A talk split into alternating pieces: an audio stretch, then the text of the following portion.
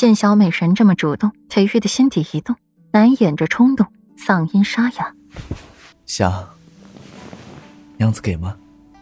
想，他怎么不想？见着这小美人，他就想了。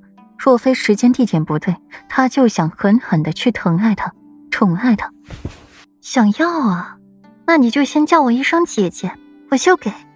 赶紧叫姐姐，叫完姐姐我就彻底的消气了。快，叫一声好姐姐，我就消气了。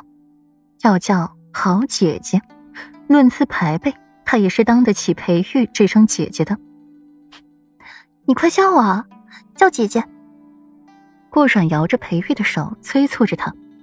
裴玉抿唇不语，眼睛直勾勾的看着顾阮笑靥如花的笑脸，叫姐姐，好端端的作何让他叫姐姐呢？犹豫了一下，裴玉迟缓的开口：“软软，你说了要让着为夫的，所以能不能不叫姐姐呀？”裴玉想要硬来的，可想着小妻子才哄好了，再惹恼了他。得不偿失啊！顾阮想也没想，就直接怼他一句：“我刚才让你滚，那你滚了吗？”裴玉心想：小美人儿伶牙俐齿的，堵得自己一句话都说不了了。软软，裴玉软软的喊了一声，心底纠结的紧，叫了姐姐，她岂不是一辈子不振夫纲，一直被这小女人压着一头了？叫姐姐。她岂非成了这小女人的弟弟了？可是不给叫小美人就不给亲热，真是个狠心的美人。乖，好夫君，叫姐姐。看着裴玉的憋屈样，顾阮顿时心情大好，逗弄着裴玉愈发的起劲儿了。夫君，你再磨蹭下去，天可就亮了。顾阮无事一身轻，相反，裴玉就比较纠结了。看着顾阮欲言又止的，只是这声好姐姐，他是真喊不出去的，不能叫，叫了这小美人就快要骑到自己脖子上了。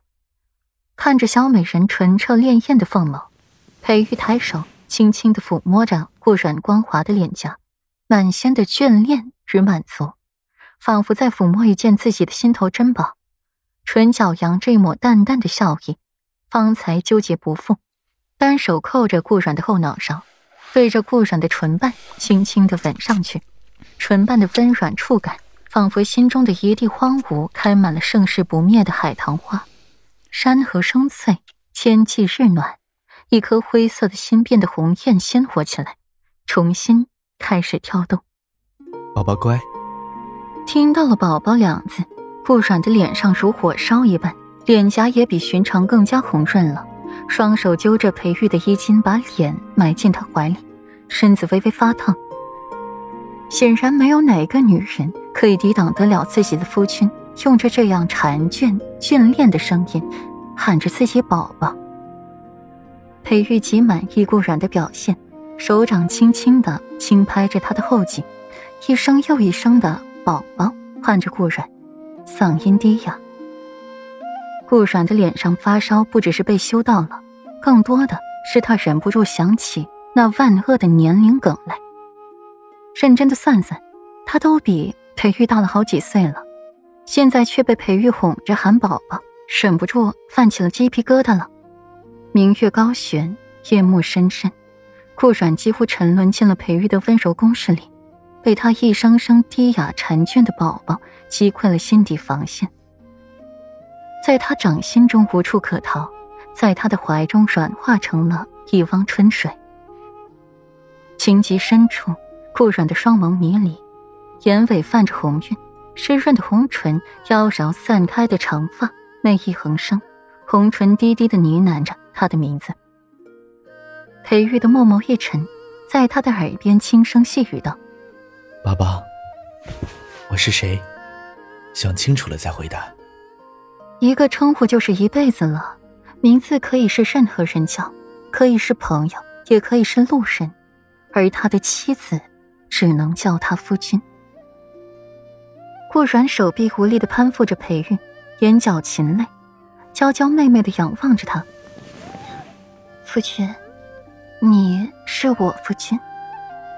那一瞬，裴玉得到了极大的满足，一腔的热血无处安放，只好更尽心尽力的去宠爱着这个要人命的女人。直到了最后，小女人实在是受不了了，娇声娇气的喊着疼，咒语才歇，抱着他缓了一会儿，才换了涉水，抱着他去清洗身子。